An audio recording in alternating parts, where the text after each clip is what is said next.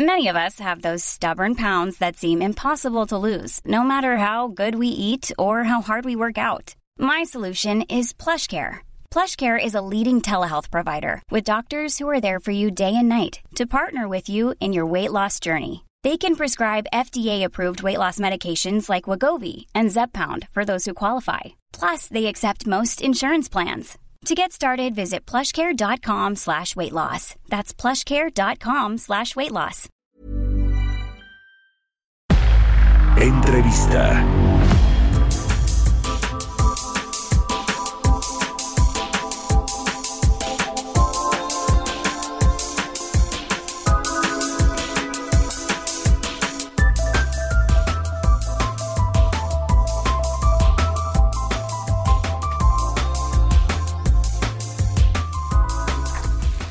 Ya estamos de regreso aquí en Bitácora de Negocios. Oiga, eh, le decía que vamos a platicar en breve con Miguel Ángel Ochoa, el presidente de la Asociación de Permisionarios, Operadores y Proveedores de la Industria del Entretenimiento y los Juegos de Apuesta, los casinos, que bueno, pues están, eh, se vieron muy afectados como todos eh, los negocios del entretenimiento por el coronavirus, el cierre de las actividades, pero pues están comenzando a reabrir y en caso, bueno, algunos seguramente ya no podrán hacerlo porque les pegó fuertísimo la crisis, pero algunos estados de la República ya hay, eh, digamos, un semáforo que les permite reabrir y, bueno, pues contar con todas las medidas sanitarias necesarias para poder hacerlo de la forma más segura. Estos centros de apuesta que bueno, pues hay muchos en la República Mexicana y hay quienes les, gusta ir a eh, eh, pues apostar ahí a, los casinos y a otros centros de juego y de apuesta. Ya tenemos en la línea telefónica Miguel Ángel Ochoa. ¿Cómo estás, Miguel Ángel? Buenos días. Buenos días, Mario. Con mucho gusto de saludarte. Igualmente. Gracias por tomar la llamada. Oye, a ver, cuéntanos, ¿cómo es la nueva normalidad para el sector del entretenimiento, de los casinos, de los juegos de apuesta? Eh, ¿cómo, ¿Cómo está siendo la reactivación? Eh, bueno, pues muchas gracias. Efectivamente, los casinos eh, hemos tenido eh, una eh, realmente una mm, sorpresa con este tema de la pandemia. Hemos cerrado desde el 17 de marzo hasta el 23 de marzo todos los casinos de México. Había hasta ese momento 384 casinos operando.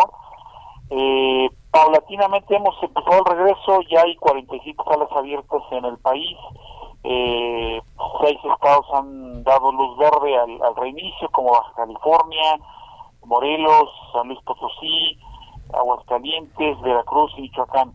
Eh, hemos preparado un protocolo que por fortuna ha sido consensuado con toda la industria, en el que contemplamos las medidas suficientes para que quienes regresen a las salas encuentren eh, las condiciones de sanidad y de sanitización eh, suficientes para poder eh, regresar al juego. Ha sido un golpe fuerte porque en estos cuatro meses, pues obviamente se han dejado de recibir ingresos y se ha afectado la economía no solo de los dueños, sino de los empleados, de toda la industria en general. Pero estamos ya de pie, listos para para el potencial regreso que paulatinamente se va en cada entidad federativa. ¿De qué tamaño ha sido el golpe para los casinos en términos económicos, Miguel Ángel Ochoa? Eh, ¿Cuántos de plano ya no van a poder reabrir operaciones, puesto que pues la crisis fue tan larga y tan profunda que ya no les da para regresar al mercado? Si, si hay casos de este tipo. Mira, eh, no tengo estimado eh, realmente quiénes no podrán regresar. Sí calculamos que podría ser un 3-4%, hablamos de unos 10, 12 eh, casinos que no van a poder aguantar este tema porque evidentemente pues se dejaron de recibir eh, los ingresos no solo para para los dueños de los casinos, sino para los proveedores de toda la industria que están vinculados a, los casinos, los dueños de, máquinas, los dueños de mesas de juego, los dueños de, la, de la línea de juego online, eh, los proveedores de servicio de alimentación, de ballet parking, de bebidas, etcétera.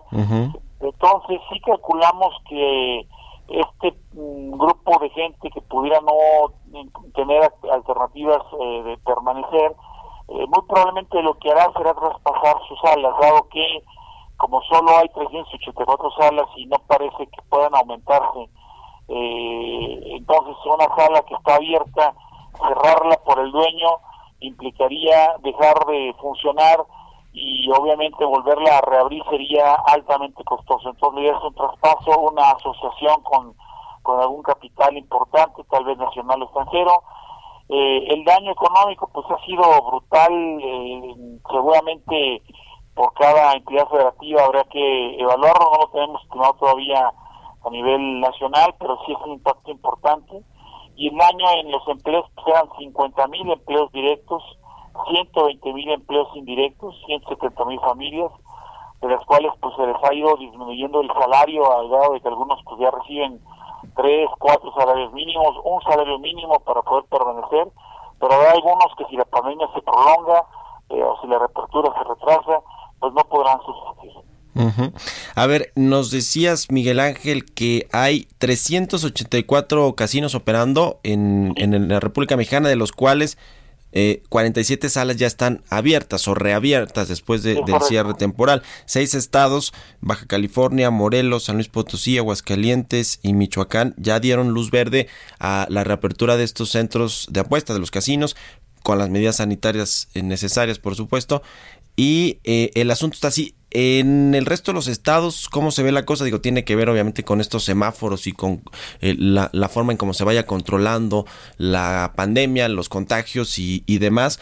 Pero, ¿cuál es la previsión que tienen ustedes para el resto de los estados y para el resto de las salas y los, eh, pues los centros de entretenimiento que puedan reabrir en los próximos meses?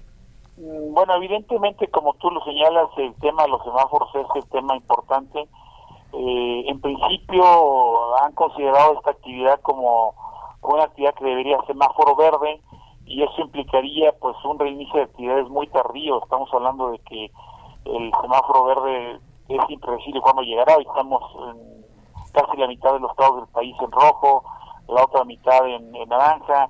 No se ve fácil que brinquen al, al amarillo. Algunos pueden regresar al rojo, en fin eh, pero hemos logrado conseguir con las autoridades estatales, eh, que son las que van a decidir, eh, los secretarios de salud, los secretarios de economía, en algunos casos hasta contacto con los gobernadores, que no nos consideren como actividad de alta mm, concentración de población. No, no somos una actividad que tengamos un concierto para 50 mil personas o que tengamos, eh, no sé, un show de 2.000, 3.000 personas, sino eh, estamos calculando regresos paulatinos, eh, 40, 50%, no las 24 horas, sino 8, 10, 12, 14 horas, dependiendo cada entidad, y con todas las medidas de sanidad que permitan sana distancia, que permitan que quienes lleguen a una sala desde el ingreso esté paulatinamente eh, entrando cada persona con medidas de sanitización, tapetes sanitarios, gel,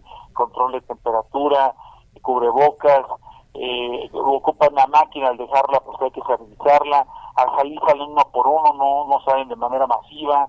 Entonces estamos logrando convencer, en muchos casos hemos llegado ya al semáforo naranja, por eso estas seis entidades que acabo de señalar eh, nos han permitido regresar, eh, en algunos casos serán el amarillo, creemos que a principios de agosto tendremos tres entidades, cuatro entidades muy grandes que son Nuevo León, que son Jalisco, que son Sonora y que son Sinaloa, que nos permitan abrir. Ahí se concentra casi un 30% de, de los eh, casinos del país y aparentemente las noticias son en el sentido de que podrá abrirse a, principios de, agosto. Este mes serán algunos estados pequeños que nos podrán permitir abrir, pero estamos en espera de la decisión de cada entidad federativa. Ya. Oye, Miguel Ángel, por último te quiero preguntar sobre eh, pues el asunto de los permisos, de las renovaciones de los permisos para operar casinos en México. Eh, creo que ahora estamos están concentrados ustedes en la reactivación y en, restablecer todo lo más pronto posible para que no se pierdan empleos eh, o, se reduzcan salarios, en fin. Pero ¿cómo, ¿cómo está el asunto de los permisos? Porque yo lo que he escuchado del presidente y del gobierno es que pues no quieren eh, dar nuevos permisos, etcétera. Pero ¿cómo está fluyendo esto o cómo estaba fluyendo antes de la pandemia?